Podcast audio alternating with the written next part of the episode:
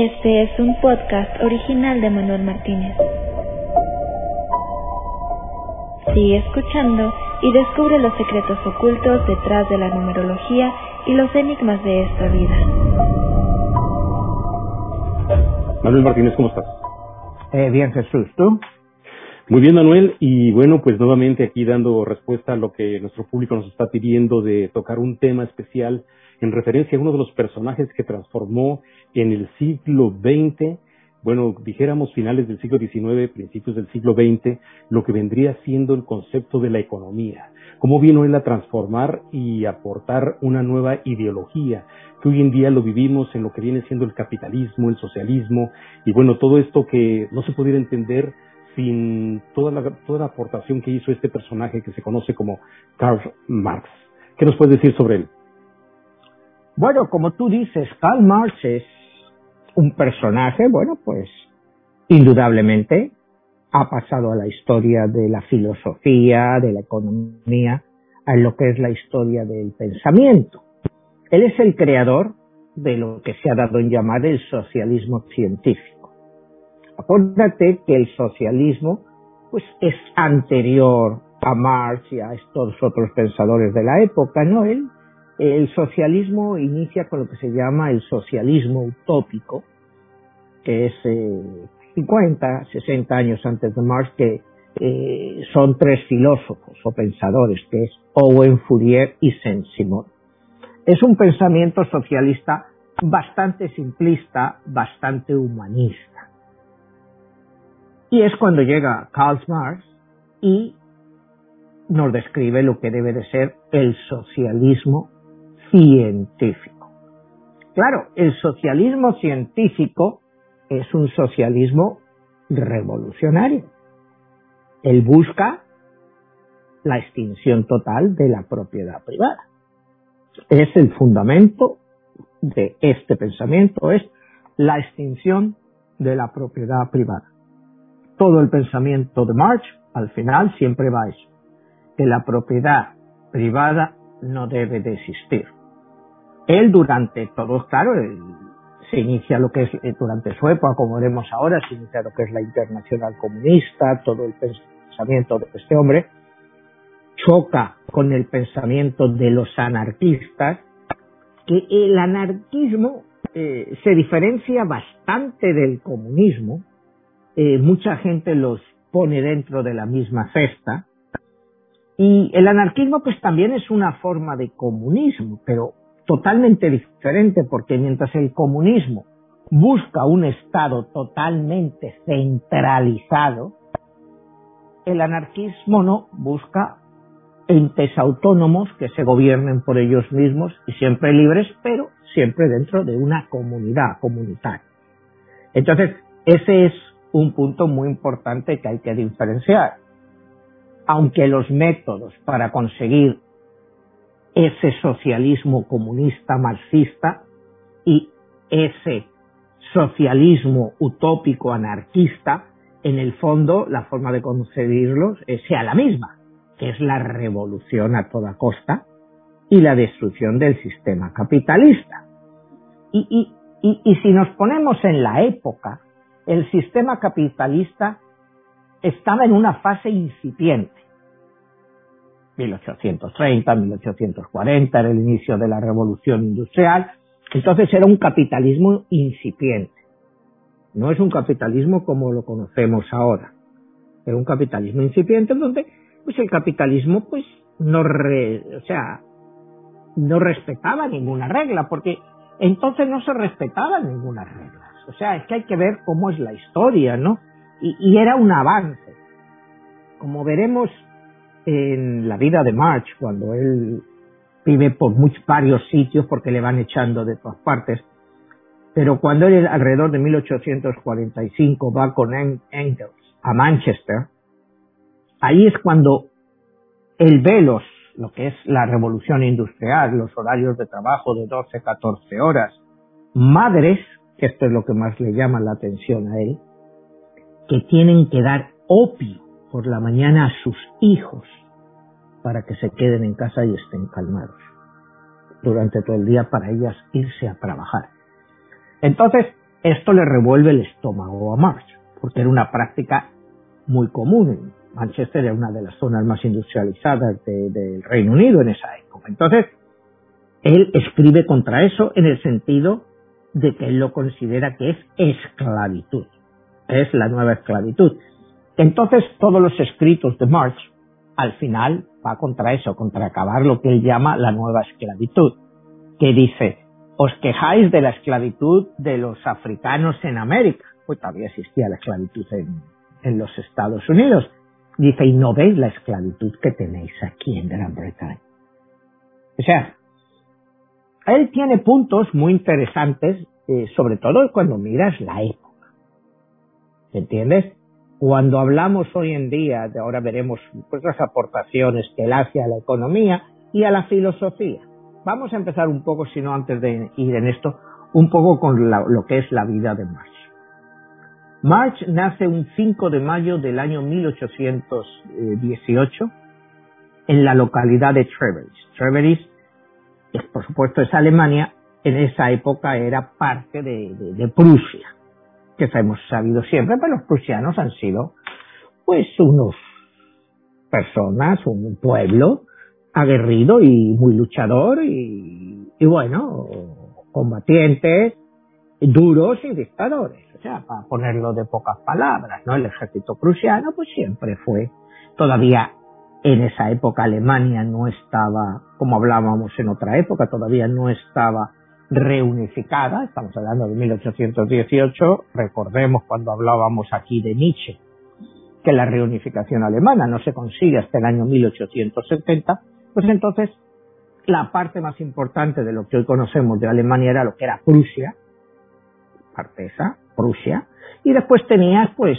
o reinos o repúblicas o federaciones en todas las otras provincias de Alemania que no se unifican totalmente con Otto Bismarck hasta el año 1870.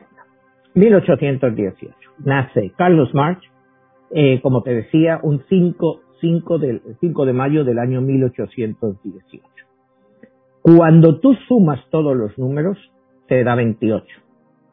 Sumas 2 más 8 te da 10, cuando lo reduces te da 1 más 0, 1. Marcha nace con un número 1, con el número del líder. Pero bueno, tú estás hablando ahí de la numerología que envuelve a Carlos Marx y estás partiendo desde su fecha de nacimiento, el año. Exactamente. Exactamente. Y lo hemos sumado todo y nos da un número 1. Pero voy a empezar ahora un poco por el final también, con la muerte de March, para que veas lo impresionante que son estos números. March muere un 14 de marzo del año 1883. Cuando sumas todos los números, te da también 28. Y te da 2 más 8, 10, 1, 1. O sea, tiene exactamente la misma numerología y la correlación numérica en su nacimiento y en su muerte. Que esto es algo único.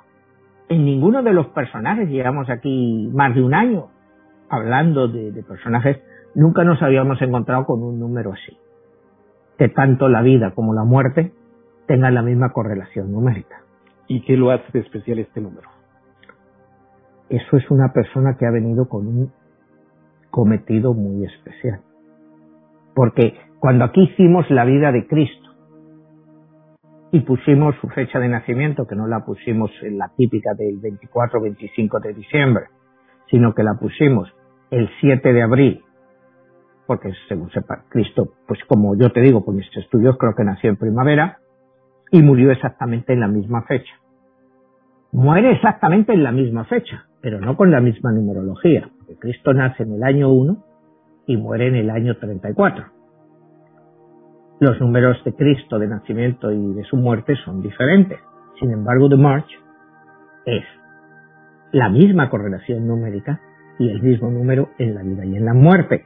A personas que estén más envueltas en numerología, eh, quizá puedan entender mejor el significado de estos números que, que, que la mayoría de nuestros espectadores, que muchos son aficionados a la numerología, pero no no tienen un profundo conocimiento de ella. yo te digo, para los que entienden numerología, por eso te digo, esto es un hecho absolutamente increíble.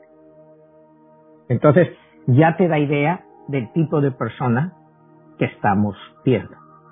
Alguien que va a venir con unas ideas revolucionarias que va a cambiar el mundo, pero no necesariamente para bien. Acuérdate que ser una persona, un personaje extraordinario no es necesariamente para, eh, para bien, porque sus ideas van a ser seguidas por Lenin, por eh, Stalin, o sea, van a crear un caos. O sea, es... Sería el socialismo quien adopta todo ese tipo de ideas, ¿no?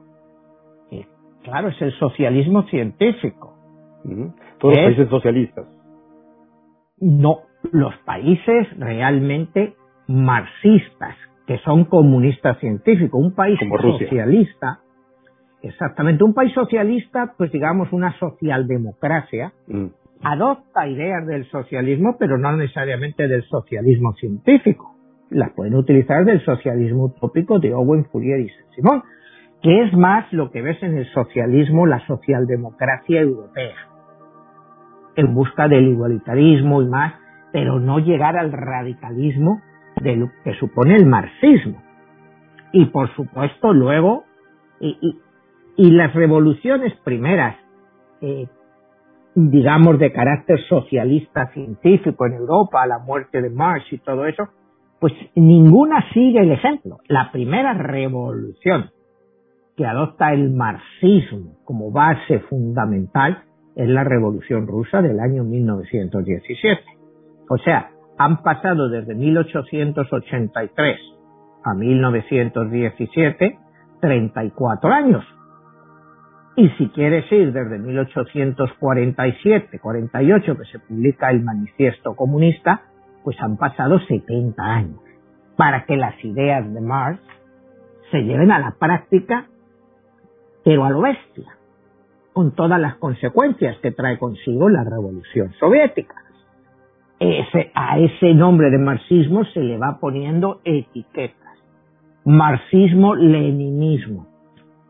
Pues, pues, si tú ves aquí a nuestros amigos cubanos que han venido del exilio, pues todos te hablan de lo harto que estaban de oír la frasecita esa de marxismo-leninismo, ¿no? O sea, cuando Lenin realmente eh, tuvo poco que ver en todo eso por el hecho, acuérdate que la revolución rusa empieza en 1917 y Lenin muere en 1923. O sea, él está apenas eh, cinco, eh, no llega a seis años en el poder. El que luego lo hace suyo es el padrecito Stalin. Ese sí que lo aplica rajatabla, ¿no? Y que lleva al país, pues bueno, pues a una situación de gulas, de, limpiezas eh, étnicas eh, lleva la barbarie a su máxima expresión basado en el marxismo-leninismo, sería más bien hubiera sido marxismo-estalinismo, pero ni siquiera los revolucionarios posteriores como Fidel Castro y compañía se atrevieron a llamarlo marxismo-estalinismo porque era demasiado horroroso para la gente y siguieron con eso de marxismo-leninismo, porque pues Lenin pues, se, le, da, yo creo, eh, un tributo que realmente nunca tuvo. Nunca tuvo, ¿no? O sea, aquí no hemos hablado así de Lenin y eso, algún día hablaremos, pero Lenin realmente no tuvo eh, el empuje o la importancia de la Unión Soviética que realmente acabó teniendo Stalin, que es el que llevó la rienda fuerte, ¿no? Y, y demostró la realidad de lo que era el marxismo. Era la dictadura del proletariado, pero era todo menos la dictadura del proletariado, era la dictadura del Partido Comunista. ¿Cómo definirías este, la palabra proletariado? ¿A qué se refiere este, en este caso? Cuando hablan, eh, cuando habla más del proletariado, eran como te decía, estaban en plena revolución industrial y los proletarios eran los trabajadores de las fábricas los eh, obreros, los obreros de las fábricas, porque habían emigrado del campo a las ciudades para trabajar en los nuevos complejos industriales de la obra. Y entonces pues se los denominó proletariado.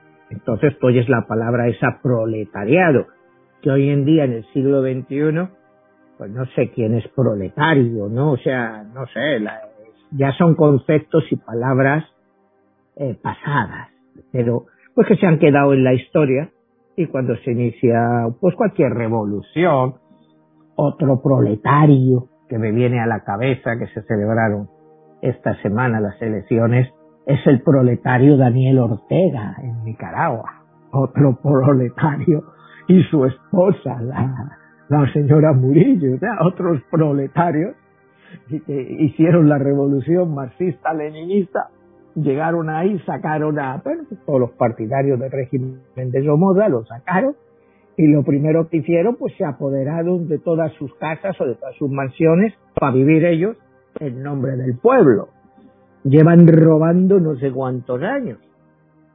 Y parece que es un país, es una revolución que, le ha quitado ya el nombre de marxista-leninista, lo ha hecho así como parecer que es capitalista, pero es la dictadura de este señor explotando a todo un pueblo. Y yo no veo tantas quejas internacionales contra Nicaragua, o sea, y es una vergüenza lo que está pasando en ese país, ¿no? Y, sin embargo, pues, se basaron en el marxismo, cuando ya el marxismo no les servía, pues se cambiaron, somos ahora pues, liberales, aquí liberales. A ver, bueno, poniendo en contexto las ideas de Carlos Marx, en este caso el comunismo lo tiene que ejercer el quien administra los recursos y los bienes, es el Estado y no permite que exista la iniciativa privada, en este caso, como es en el capitalismo, ¿no? Libre inversión y libre oportunidad de negocio para todos. Ahí sería más o menos por donde va la idea, ¿verdad?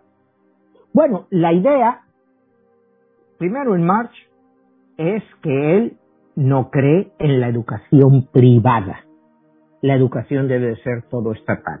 Borrando la, la educación privada, los niños solo van a tener una educación dirigida por el Estado que les va a enseñar lo que deben de aprender. Olvidarse de Dios, olvidarse de todo tipo de religiones, solo debe de haber la palabra del Estado y la educación del Estado que él te la imparte.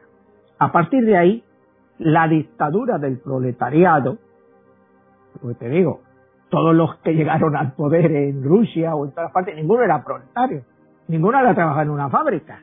Porque como te digo, Lenin se pasó toda su vida huyendo y recibiendo dinero de todas partes. Acuérdate que la revolución rusa, la llegada de Lenin a la estación de Finlandia, eh, cuando se inicia la revolución, él va con 10 millones de marcos en monedas de oro, pagados por el Kaiser alemán para que él inicie el desequilibrio de Rusia. Y lo consigue porque se inicia la revolución y Rusia tiene que pactar con Alemania en la Primera Guerra Mundial. Rusia se sale, pacta con Alemania y Alemania se quita ese frente oriental de encima. Pero ese caballero Lenin, ese proletario, había sido sobornado por Alemania. Y llega allí y sí, provoca, bueno, pues ya sabemos lo que fue la Revolución Rusa, una masacre y luego tres años de guerra civil entre lo que se llamó los rojos y los blancos. Ese es el gran inicio del marxismo o de las ideas de Marx finalmente llevadas a la práctica. Es la revolución rusa. Ese es el inicio realmente de todo este movimiento. Que luego, bueno, pues, como todos sabemos, pues se va extendiendo por el mundo, sobre todo a raíz de la Segunda Guerra Mundial. La gran aportación rusa a la Segunda Guerra Mundial y el gran sufrimiento ruso en la Segunda Guerra Mundial acuérdate de los 100 millones de muertos que hubo en la Segunda Guerra Mundial, 20 millones fueron rusos. Fueron los que más muertos pusieron. Contra 6 millones de alemanes, que son los que iniciaron todo el rollo, toda la guerra. Entonces, Rusia se sintió fuerte para apoderarse pues, de media Europa, lo que hemos conocido como la Europa Oriental, hasta el año 1991 que empezó en 1989, la ley de muro, pero media Europa era comunista. Entonces todo el mundo pensaba que con la caída de la antigua Unión Soviética, pues que el mito comunista pues, iba a desaparecer. que se había demostrado que el, comunismo no funcionaba en el mundo. Pero ¿qué pasa entonces? Que los chinos, también comunistas, también marxistas leninistas en un principio, que el camarada Mao, pues al principio cuando llevan el marxismo-leninismo hasta el límite, pues China era un país paupérrimo. Cuando se muere el camarada Mao y llega el camarada Deng Xiaoping e inicia su apertura, pues se dan cuenta el marxismo-leninismo, pues que no realmente, pero que si abren la mano y mezclan sus doctrinas marxistas-leninistas con una combinación de capitalismo, pues se puede disminuir la pobreza, el pueblo puede beneficiarse y mejorar la calidad de vida, pero siempre sin perder el control, sin perder el control de esa dictadura del proletariado, que siempre es ejercida pues por el Partido Comunista. El Partido Comunista pues es el que te representa. Son los proletarios y a lo mejor ninguno ha trabajado en su vida, ¿no? Pues son todos eh, estos que en su vida, como Lenin, nunca han pegado un palo al agua. O sea, estado siempre teorizando, que está muy bien. O sea, yo entiendo, oye, el trabajo intelectual es un gran trabajo. Pero que un intelectual, a lo mejor como tú o como yo, le vaya a decir a un tipo que está en la mena, oye, hay que tratar igual. No sé, vete tú a la mena. Y me dices luego cómo yo me siento después de estar aquí para hacer la revolución. ¿Me entiendes? Todo esto son teorías. Y Marx es un teórico. Y, en la vida de Marx o en el pensamiento de Marx, pues, pues, hay tres periodos claros, que es el Marx joven, que es más filósofo, el Marx de edad intermedia, justo después de la publicación del Manifiesto Comunista, y el Marx de la última época de su vida, donde se dedica a escribir pues la que es su obra maestra, que es el capital. Todo el mundo conoce a Marx por el manifiesto comunista, y el manifiesto comunista, muchas de las personas que lo están viendo me imagino que lo han leído, es un librito así pequeño, yo lo estudié pues en una clase de ciencia política, es un libro, bueno, de tener más de 150 páginas, y es pequeño, es un libro que lo lees en dos horas. Y eh, te hace una recopilación de la historia, pero de la forma en que pues que la historia no ha sido siempre más que una lucha de clases. Es la base del manifiesto comunista, que la, historia no es más que una lucha de clases, aunque nos la quieran presentar de otra forma. Define un poco más cuáles serían esas este, clases y qué tipo de lucha es. Bueno, pues la lucha de clases se refiere a los poderosos y los pobres, los que están en la clase alta y la clase baja que siempre han estado luchando el uno contra otro, la clase social alta para mantener su estatus y la clase social baja tratando de subir su estatus para tratar de llegar a ser la clase alta. Porque eh, lo curioso de toda la historia es siempre la misma, es quítate tú que me pongo yo. Es el caso típico que te acabamos de comentar de Nicaragua esto, los sandinistas, estos revolucionarios, que tal y cual. Yo me acuerdo cuando yo estaba en España en la universidad, que llegan los sandinistas, todo el mundo, esta gente busca la libertad y todo esto. Y, llegan allí y, mira la revolución que hacen. Es quitárselo a unos para quedárselo en otros. Y a partir de entonces los medios de producción que iban a ser del pueblo, sí, son del pueblo pero administrados por ellos o sea, que ellos se hacen ricos a costa del, pueblo. Es un poco lo que vimos también antes de eso, en el año 59, con la Revolución Cubana. O sea, ha sido lo mismo. Es que todos los capitalistas eran muy malos, se tienen que ir de Cuba, y aquí nos quedamos nosotros para repartírselo al pueblo, y al final los que se lo reparten siguen siendo ellos. Pero pasa en todas las revoluciones, sean comunistas, sean fascistas, del tipo que sea, toda la revolución conlleva eso, como decía eh, Mao Zedong, ¿no? Una revolución no es un picnic, una revolución no es más que una lucha de clases en la cual una clase social se impone a la otra. Es lo que hay. Y te digo, ya la ideología, sea derecha, sea izquierda, como te quieras definir, da igual. Porque la ideología al final no es más que pues, una cobertura para hacer lo que le dé la, gana a la clase dirigente. Si esa clase dirigente pues, se autodefina como comunista, pues, lo están haciendo por el bien del pueblo. Pero ellos se están llevando todo el dinero y eso es lo que mejor viven. Si es una revolución, pues fascista, pues es lo mismo. Es lo mismo al final. En vez de ser comunista, pues ahora son fascistas. Y al final, pues es lo mismo. Una clase dirigente, pues que se ocupa de, de oprimir al pueblo para que trabaje y que dé beneficios al final que son para ellos. Nunca, muy raramente, que repercuten en beneficio propio. Entonces, vamos a entrar un poco, ahora seguimos hablando de esto, pero vamos a entrar un poco en la vida de Marx, como dijimos, nace en Treveris, estudia ahí en Treveris, a los 18, eh, la familia de Marx, esto es importante, porque a Marx siempre se le ha acusado de judío, y Marx no era judío. La familia de Marx sí era judío su abuelo era rabino y por tanto por parte de padre como de madre. Eran rabinos, uno en la zona de Holanda y otro en Alemania. Pero el padre de Marx se convierte al luteranismo.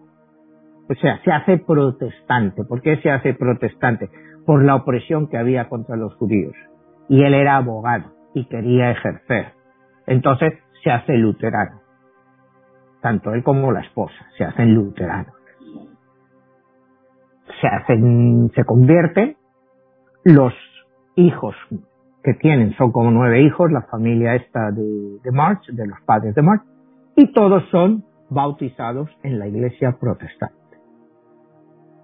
Entonces, sí podremos decir que March es de origen comunista, eh, perdón, eh, judío, pero técnicamente él es protestante.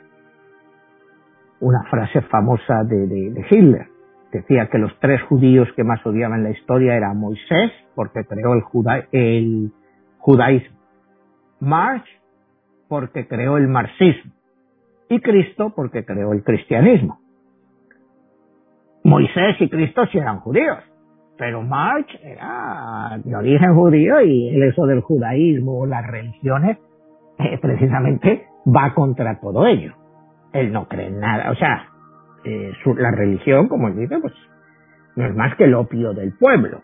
Y él quiere acabar con todo tipo de religiones. Esa es la idea de que el comunismo, la religión, no se estudie, que la educación sea puramente estatal y que no se dé oportunidades a las iglesias, tanto protestantes como católicas, de enseñar a los niños desde pequeños, porque, según él, pues están contribuyendo a empequeñecer su cerebro haciéndoles creer pues en el cielo el infierno, cuando el cielo y el infierno pues lo van a tener que vivir en esta vida.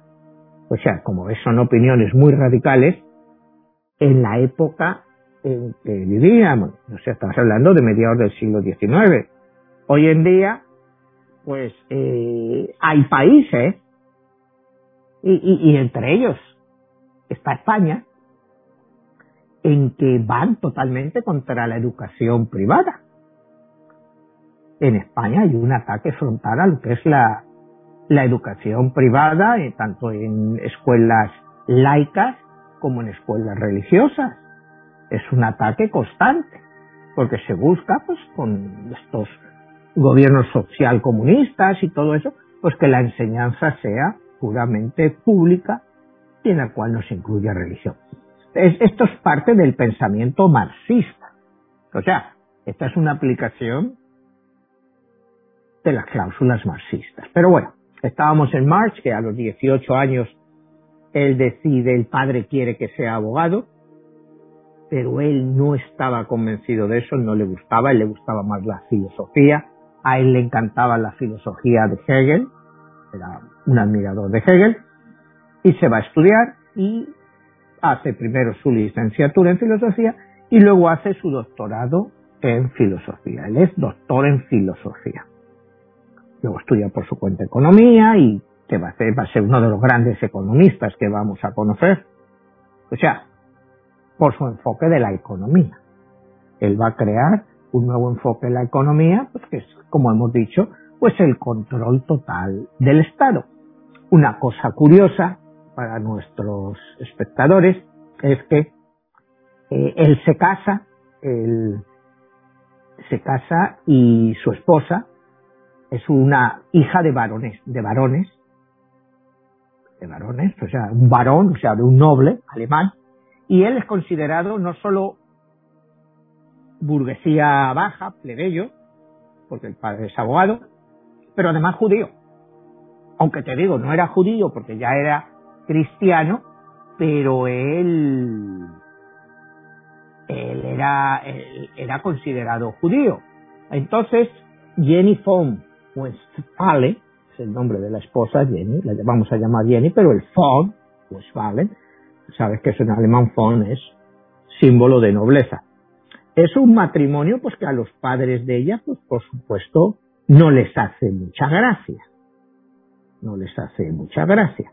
Pero bueno, eh, se casan, están siempre juntos, eh, tienen seis o siete hijos, depende cómo mires, hay biografías eh, que te dicen que tienen seis, otros te dicen que tienen siete, pero bueno, el caso es que tres de ellos mueren de pequeños, sobre todo en la época en que más adelante, como veremos, tiene que emigrar a Inglaterra, pues por falta de medicinas, falta de comida, a causa de una de la parte de, de las miserias que, que March va a ir pasando en su vida cuando tiene que ir emigrando.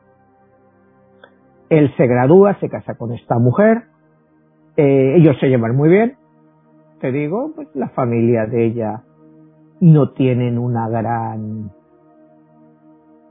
simpatía por March, pero el padre de ella es una persona muy liberal, entonces tampoco tiene una antipatía por él necesariamente, pero se desentiende ya de la hija, o sea, ya se desentiende de ella. Cosa curiosa de los familiares materno y paterno de March, los abuelos y eso, pues de ahí viene una rama, la rama que te decía antes neerlandesa de Holanda, que son los fundadores de la compañía Philips, que es una de las grandes compañías hoy en día en, Holanda, sin lugar a dudas, y una de las más grandes de Europa. En su familia están los orígenes de esa, eh, de esa compañía. Son datos curiosos, ¿no? Entonces, bueno, él acaba su doctorado, empieza a dar un poco de lecciones, ya estamos hablando que él empieza a tener problemas, eh, se marcha a Francia para poder seguir escribiendo y porque en Alemania está trabajando para lo que llama la Gaceta Renana y él ya empieza a abogar por la revolución. Imagínate lo que es en Prusia y toda esa zona, pues él tiene que salir picando para allá. Se va a Francia, que en esa época pues eh, admitía todo tipo de revolucionarios es en esa época que estalla eh, varias revoluciones, varias revueltas, y es en 1848 cuando estalla la famosa Comuna de París, que durante dos años pues se rebelan contra la monarquía, son al final masacrados, pero aguantan dos años. Es la primera gran revolución que conocemos. O sea, primero fue la Revolución Francesa, pero después de la Revolución Francesa, una gran revolución como la de la Comuna de París estalla. Hay otra antes, la de 1843, en la que está basada la obra de Víctor Hugo, Los Miserables, que muchos de nosotros, me imagino, hemos visto el musical y muchos de los espectadores, y esa es anterior a la Comuna de París, esa es la de 1843, en el cual también los revolucionarios pues, son masacrados. Entonces, esa época le pilla a March allí en París y él escribe contra, por supuesto, contra toda esa. Se tiene que volver a ir, ahí ya conoce a Engels. Engels va a ser su gran valedor, sobre todo financiero. Engels pues venía de una familia de bastante dinero, una familia industrial en, en el Reino Unido y le financia constantemente a March. Porque March, pues la verdad nunca trabajó solo pensó.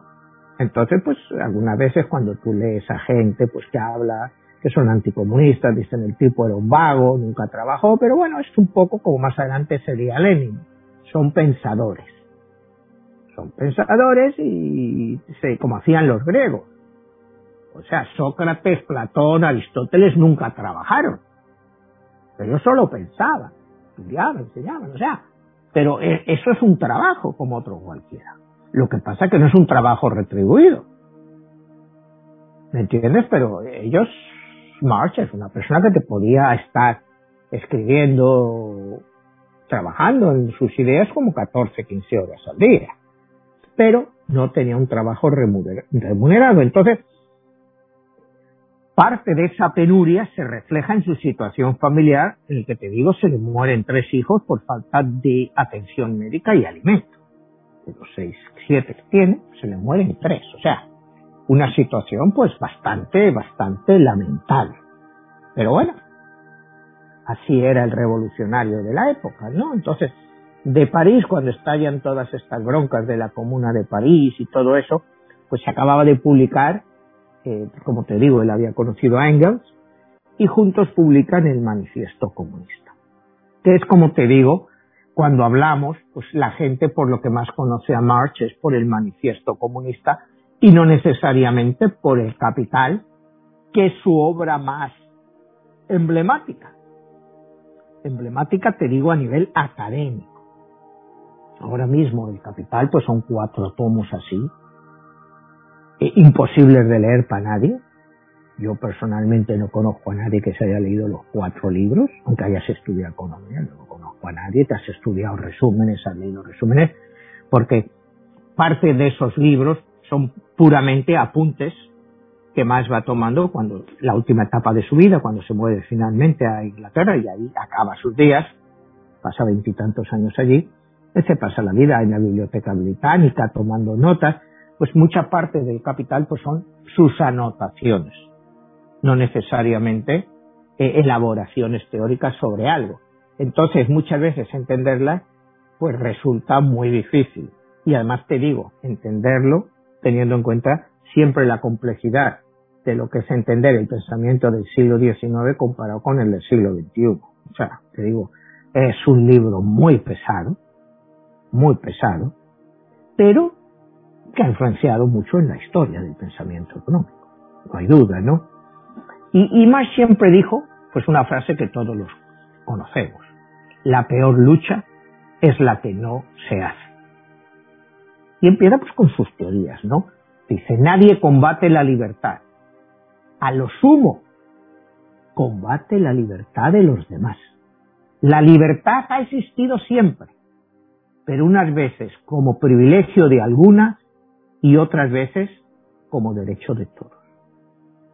Pero él dice que siempre ha existido, pero no como nosotros entendemos la libertad.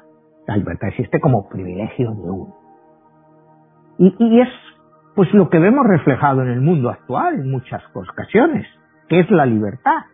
en muchos casos pues es defender los privilegios de uno, de unos cuantos, el caso que estábamos hablando antes de, Nicaragua, no sé por qué me ha dado hoy con Nicaragua, ¿no? Pero es que como acaban de ser las elecciones y este señor ha ganado con un 75%, eh, no sé, me resulta tan insultante todo esto. Eh, y dicen, y, te sale diciendo que defienden la libertad, pero ¿qué libertad? La libertad de unos, de los que mandan, ¿no? Y es lo que decía March.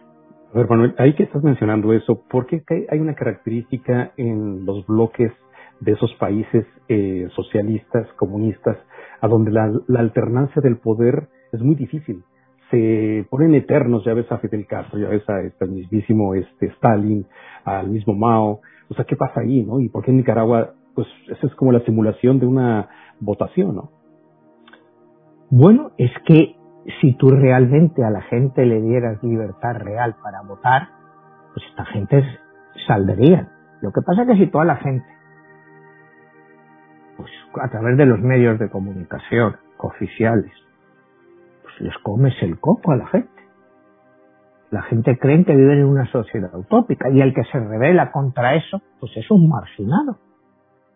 Va contra el espíritu del pueblo.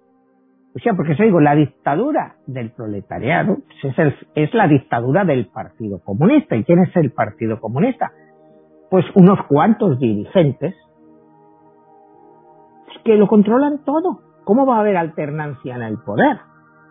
¿Cómo van a dejar sus privilegios? Nunca los van a soltar. Y como te digo, nunca los van a soltar esos privilegios. O sea, es estúpido creer que esta gente va a dejar los privilegios. Entonces la única forma de sacarlos, pues es por la fuerza, como decía Mao. Pero tendría que ser una revolución a la inversa. Que hasta ahora pocas veces se ha visto la caída de la Unión Soviética. E, es el caso más increíble de una caída pacífica de un régimen comunista y con ello, pues toda la caída que llevó a todo lo que fue el bloque del Este pero fue por la incapacidad de esos partidos comunistas de garantizar una cierta, no ya libertad, sino comida para su gente. Porque mira, la gente puede vivir sin libertad, por mucha historia que te diga. Si tú tienes comida, trabajo, pues la gente, cuando la gente se echa a la calle, cuando un padre de familia no puede dar de comer a sus hijos y le da igual todo, ya va y se echa. Un padre, una madre y se van ahí a luchar como en la revolución rusa. Cuando ya no tienen esperanza, que les da igual su vida.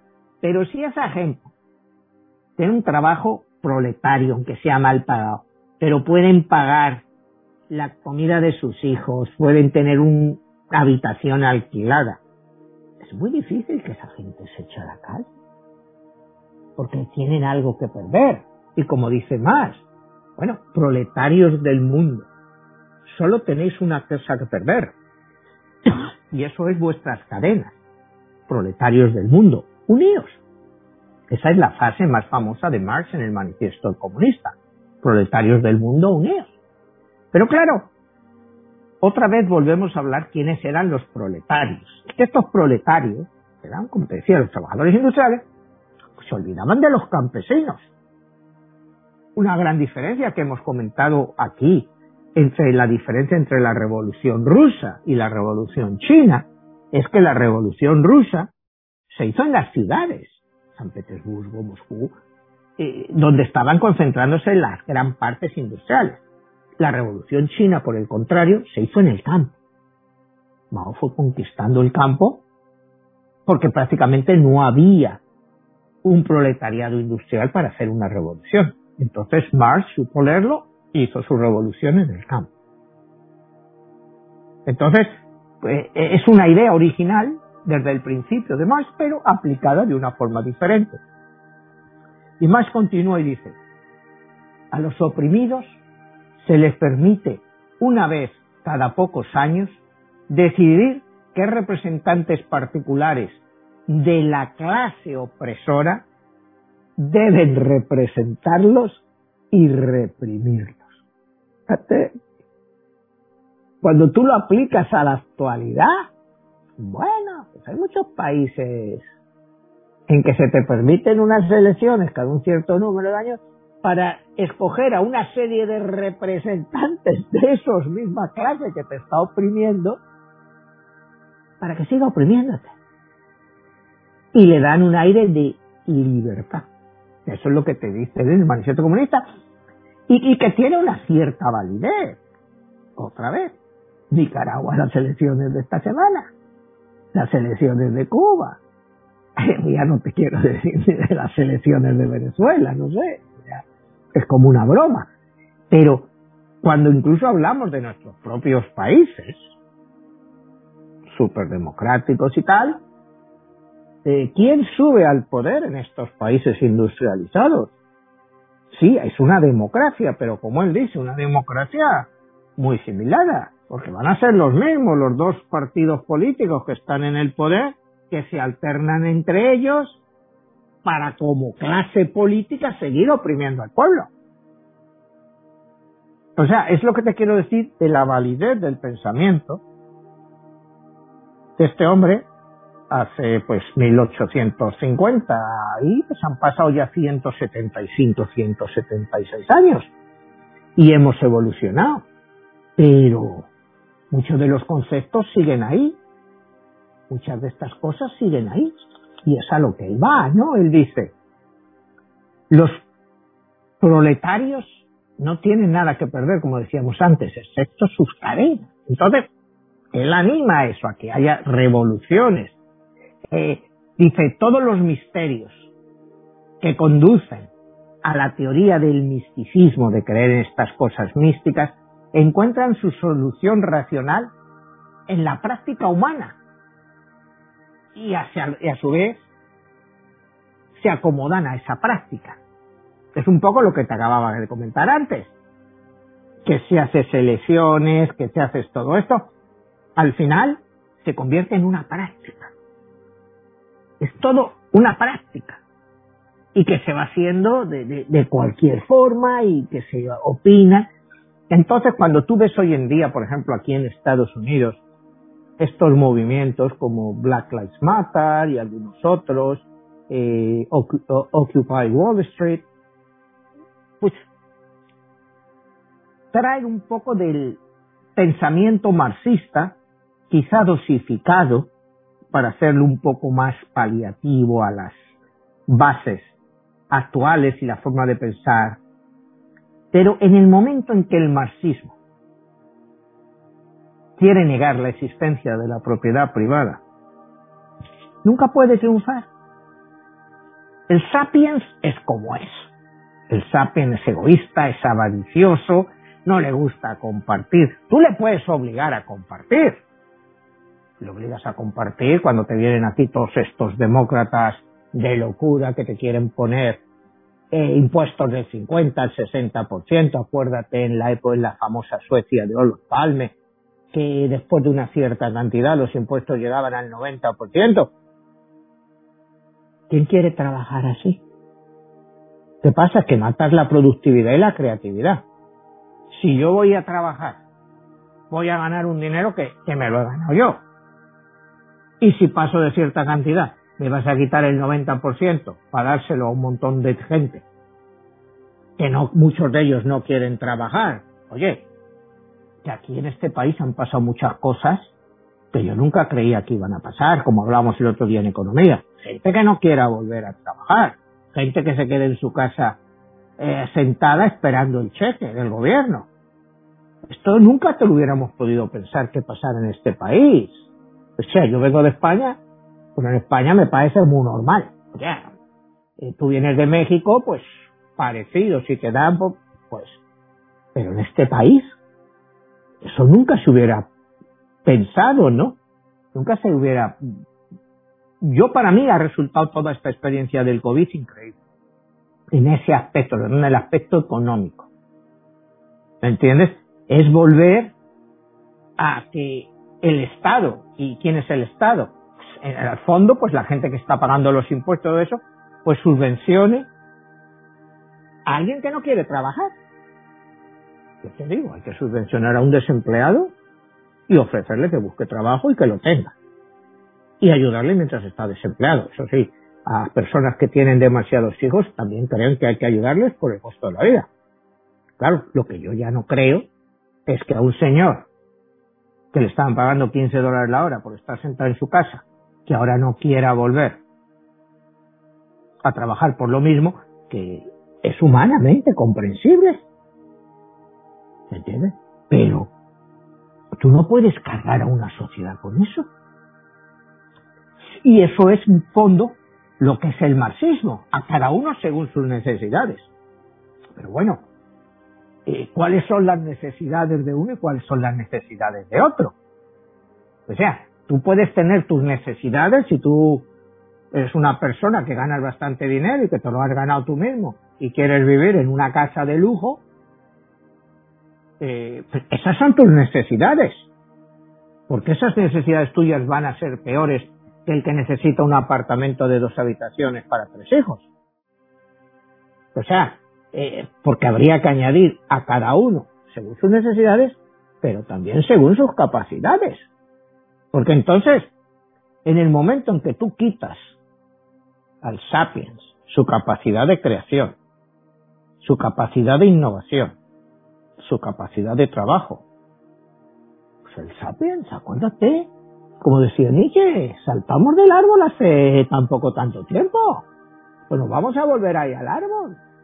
O sea, eh, es que toda la evolución humana, pues digo humana porque sé que estoy, eh, te, te gusta más decir humano, pero es una evolución que es la lucha del más fuerte por su propia supervivencia.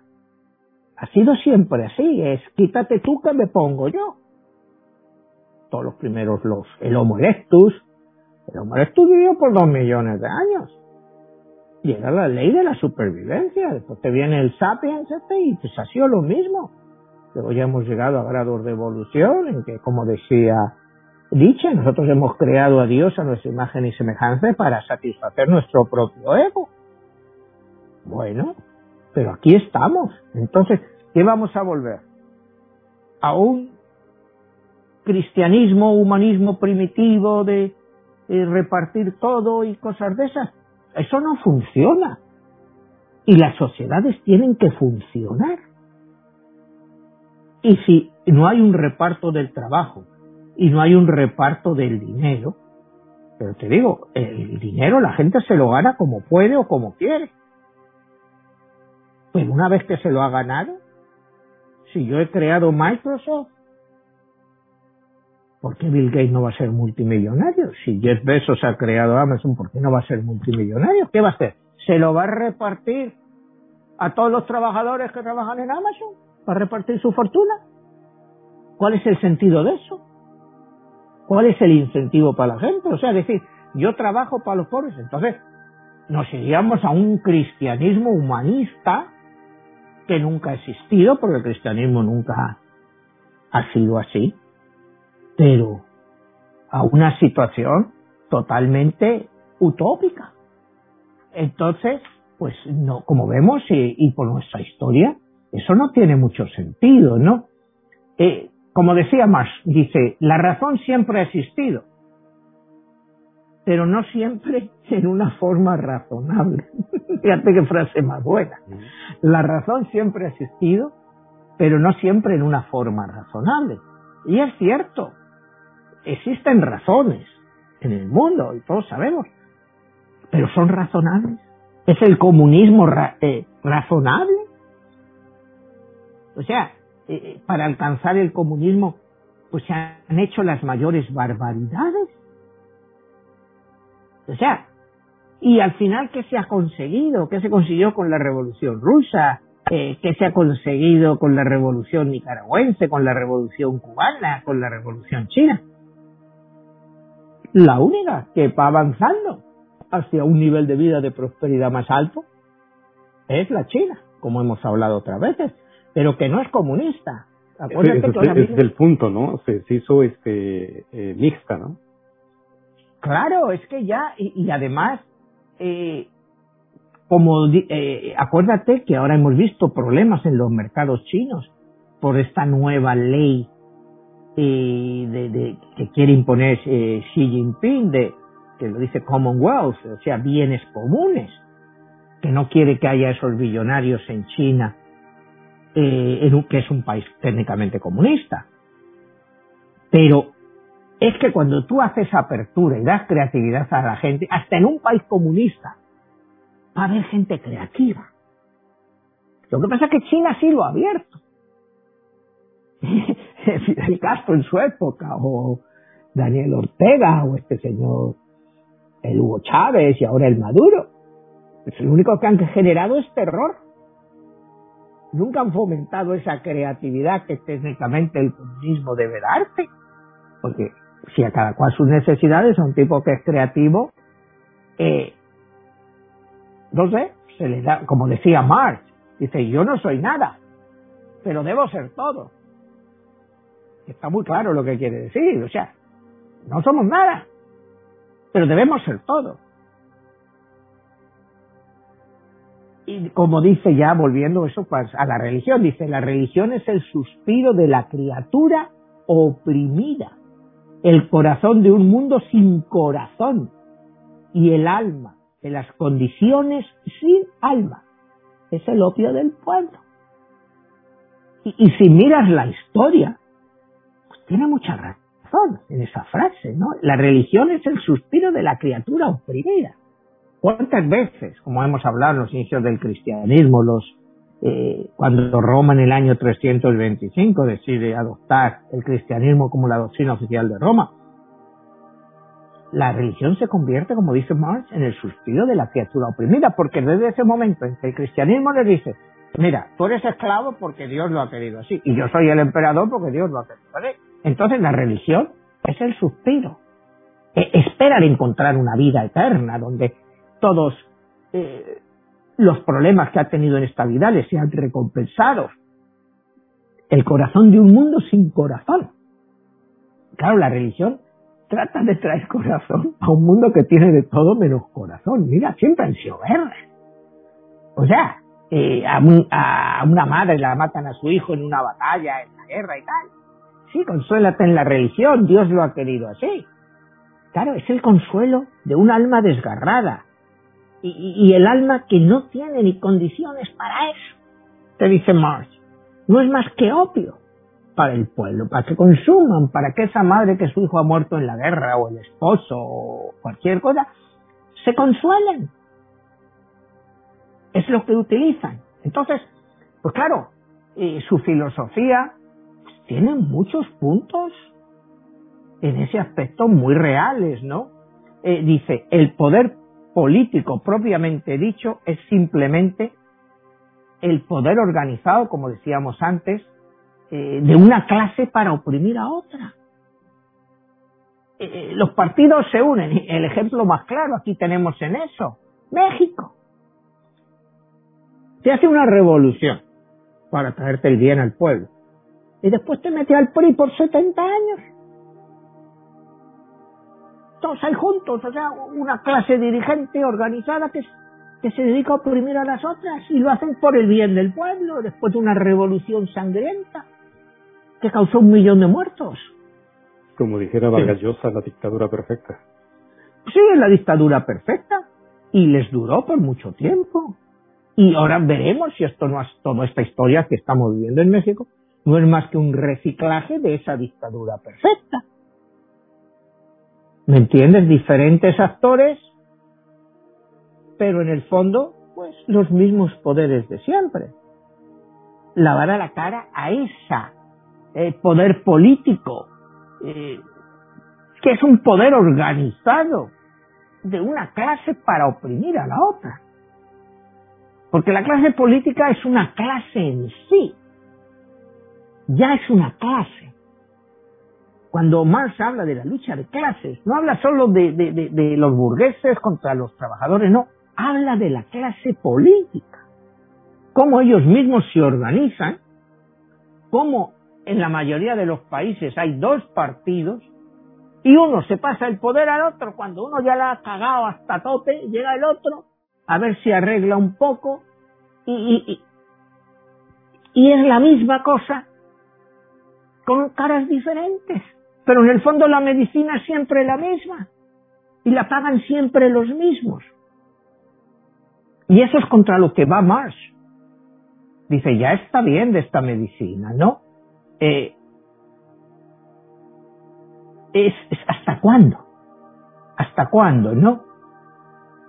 Dice, los hombres hacen su propia historia, pero al final no la hacen como quieren.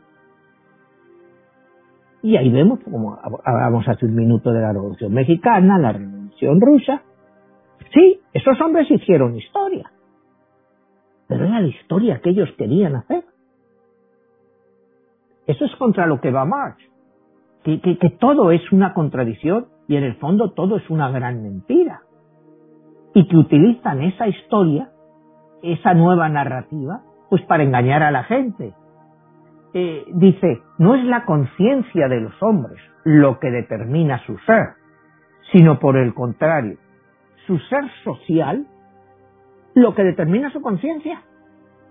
Y es así, tú cuando hablas con una persona, digamos, de una clase social, tiene una conciencia diferente a la clase social, a la conciencia que tiene una persona de una clase social más baja. Su conciencia social es muy diferente, su conciencia. Lo que una persona puede ver como mal, la otra lo puede ver como normal y natural. Cuando la gente vive en ambientes de miseria, ¿cuál es la conciencia social de esa gente? ¿Cuál es su conciencia?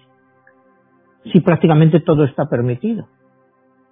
¿Pero por qué? Bueno, pues porque las situaciones les ha llevado a, ese lugar. Y entonces es por lo que Marx aboga por buscar una conciencia social única, donde se haga entender lo que debe ser la conciencia, no nuestra visión dependiendo de nuestra clase social. Y te digo, y, la clase social contra la que él más va es sobre todo con los políticos que lo considera que están unidos a los capitalistas y que van solo a buscar el beneficio. Y les da igual el perjuicio, como hablábamos antes cuando él influenció su visita a Manchester, ver a esas madres que tenían que darle el opio a sus niños por la mañana para que estuvieran tranquilos, se quedaran ahí en la casa durante las 12 horas que ella estaba trabajando. A ver, Manuel, ya perfilándonos al final del programa, la pregunta que queda en el aire sería, mm, eh, Carlos Marx y su propuesta de transformar la economía, de traer nuevas reglas a una época donde todo esto que tú estás mencionando anteriormente no se había manejado, quienes la aplicaron traicionaron esa propuesta y la modificaron para caer en una tiranía económica? Bueno, en cierto modo podríamos decir que sí. A, a Marx, si tú miras, como te decía antes, hay que tener en cuenta los tres periodos de Marx. El Marx joven, que escribe historia, el Marx del manifiesto comunista y el Marx del capital.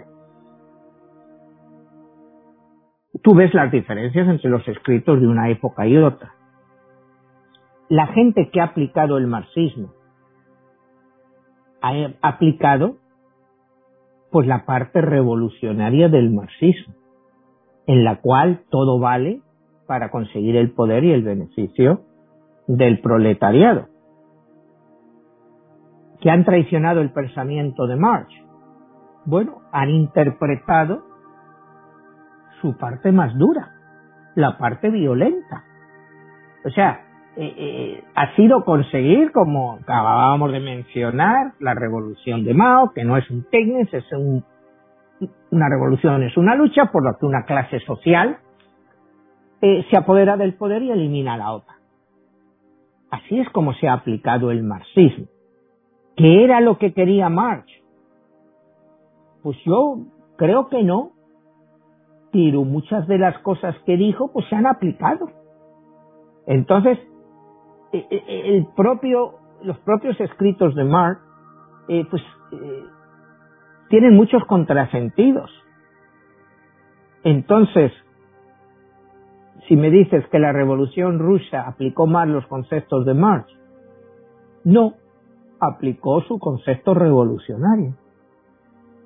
Cuando llegó al poder, ese partido, en este caso el Partido Comunista, pues se convirtió en el tirano de todos sus súbditos. ¿Era eso lo que buscaba Marx? Pues no, pero era un pensamiento en cierto modo utópico que cuando tú vienes, que has estado, digamos, esclavizado por la tiranía del zar, por decirlo de alguna forma, y te has echado al zar, te has echado a su familia y has tomado el poder, pues el poder es muy fuerte.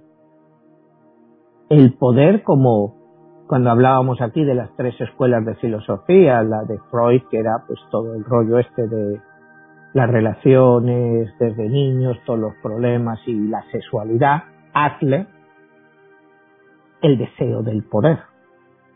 Pues todo esto, al final, todos los comunistas, fascistas, como decíamos de Hitler, tienen eso, el deseo del poder. Una vez que tú tienes ese deseo del poder y lo alcanzas, nunca lo dejas. Te tienen que sacar de ahí. Y es lo que hemos visto con casi todos los dictadores comunistas.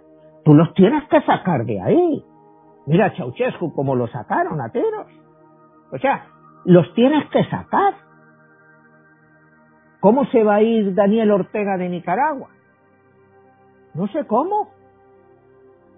Pero lo van a, o la gente se levanta contra él. Igual se levanta y viene otro todavía que es peor, porque ese que llegue va a tener también deseos de poder. Entonces, ese deseo del poder, el comunismo le ayuda, porque encuentran bases en el marxismo, pues que lo justifica. Tú justificas ese deseo de poder por el bien supremo que es el pueblo. Pero claro, el pueblo es concebido como tú crees. O sea, tú no sabes lo que piensa el pueblo.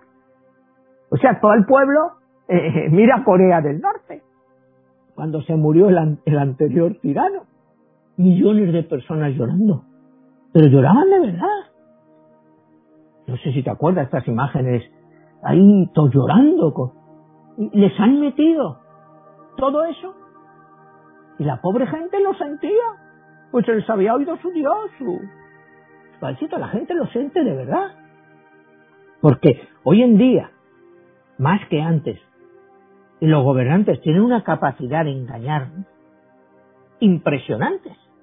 Y si ya te vas a un régimen totalitario, imagínate si solo te dan una opinión. Solo te dan una opinión. Entonces, ¿qué puedes hacer? ¿No te queda otro remedio? Pues que creértelo. Es como hemos hablado, 1984 de Orwell, Un Mundo Feliz, de Aldous Huxley. Vivimos esa época y la puedes vivir en una democracia capitalista como en una dictadura comunista, que además ya se cree eso, dictadura del proletariado, ya que, que no son ellos, que ellos están ejerciendo ese poder porque el pueblo lo ha querido así. Y encima se lo creen, porque ese es el deseo del poder que ellos se lo acaban creyendo.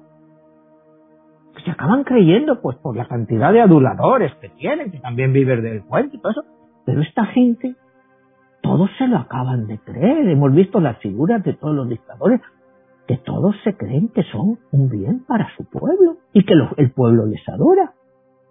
O sea, no es que estemos hablando, es que todos son iguales. Entonces el pensamiento marxista sí les ayuda porque les ha metido la idea de que lo hacen por el bien del pueblo. Entonces, ahí sí Marx contribuyó, eh, desgraciadamente, a incrementar el ego de toda esta gente.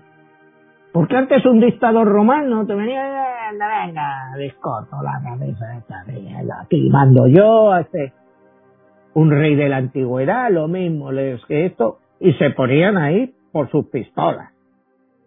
Pero hoy en día no se ponen por sus pistolas, se ponen por el bien del pueblo. Y a eso ha contribuido el señor Marx, que por otra parte pues es un grandísimo pensador. Nadie le puede ocultar sus estudios sobre la sociedad, su análisis de la historia. O sea, te lees el 18 brumario de, Luis Bonaparte, que es como cuando hablábamos antes, que es el fin de la Comuna de París. Es una novela histórica, o sea, un histórico fantástico, bien descrito, o sea, eh, eh, tiene talento. Muchos de sus libros no se publicaron durante su vida, se publicaron después. Algunos hasta 1932 no se publicaron, después de la Revolución Rusa. Entonces, Marx es un pensador que ha estado presente, como tú decías antes, principios finales del siglo XIX, todo el siglo XX y sigue presente en el siglo XXI. Porque el marxismo sigue presente en Cuba, sigue presente en China, aunque modificado, pero ahí sigue. Sigue presente en Corea del Norte, sigue presente en Nicaragua, sigue presente en Venezuela y, en infinidad de países más. Ya no te quiero ir a hablar de países nerviosos, porque ya se me acabaría de visto. O sea, que las ideas de Marx siguen vigentes. O sea, el marxismo no se murió como los grandes pensadores decían que iba a pasar cuando con la caída de la Unión Soviética en el año 91, sino que ese marxismo se ha reformulado, se ha hecho quizá un poco más, digamos, dulcificado, tipo China, pero sigue vigente. Y lo que habría que ver es, dentro de 50 años, si hay más países de este marxismo dulcificado o más países de democracia liberal. Eso es lo que hemos comentado aquí en algunos programas. Y tal como va el mundo, yo creo que va a haber cada día más países de este tipo que democracias liberales. Es por lo que las democracias liberales tienen que luchar por defender, pero defender ideas claras, pero serias, sin manipulaciones, donde, en fin, donde se vea que la gente pueda educarse y pueda pensar y pueda hacer elecciones eh, pensadas, no elecciones que se hacen, pues, no sé, por cubrir el cupo. Muy bien, Manuel. Eh, sin duda un tema súper interesante y que, bueno, todavía está vigente. Pareciera que es una clase de economía donde estamos hablando de un pasado que nos está impactando nuestros días de hoy y está más presente que nunca, como bien lo has dicho. Y bueno, pues Manuel, ¿dónde podemos escuchar todos estos este eh, pues programas y todo eso que tienen y las personas que te quieren contactar? Bueno, pues tú los programas, todos estos programas los puedes escuchar en Spotify o los puedes ver y escuchar en nuestro canal de YouTube. ¿Estás como Manuel Martínez? Sí, eh, YouTube. Eh, en, en, Spotify entras Manuel Martínez numerolo, numerología y automáticamente te salen cientos de programas de estos donde pueden ver los programas que tenemos anteriores de todo tipo, de numerología, de historia, como los que programas que hacemos. Los libros, pues todos están en Amazon, tanto en inglés como en español, están en audio, están en ebook, están en libro. Eh, pueden escoger cualquier formato y ahí los pues muy bien, Manuel, este excelente programa, sin duda un este un recuento de la historia y que este debemos de, de, voltear a ver este hacia atrás para entender nuestro presente y nuestro futuro. Nos vemos hasta la próxima. Hasta la próxima, Jesús, gracias.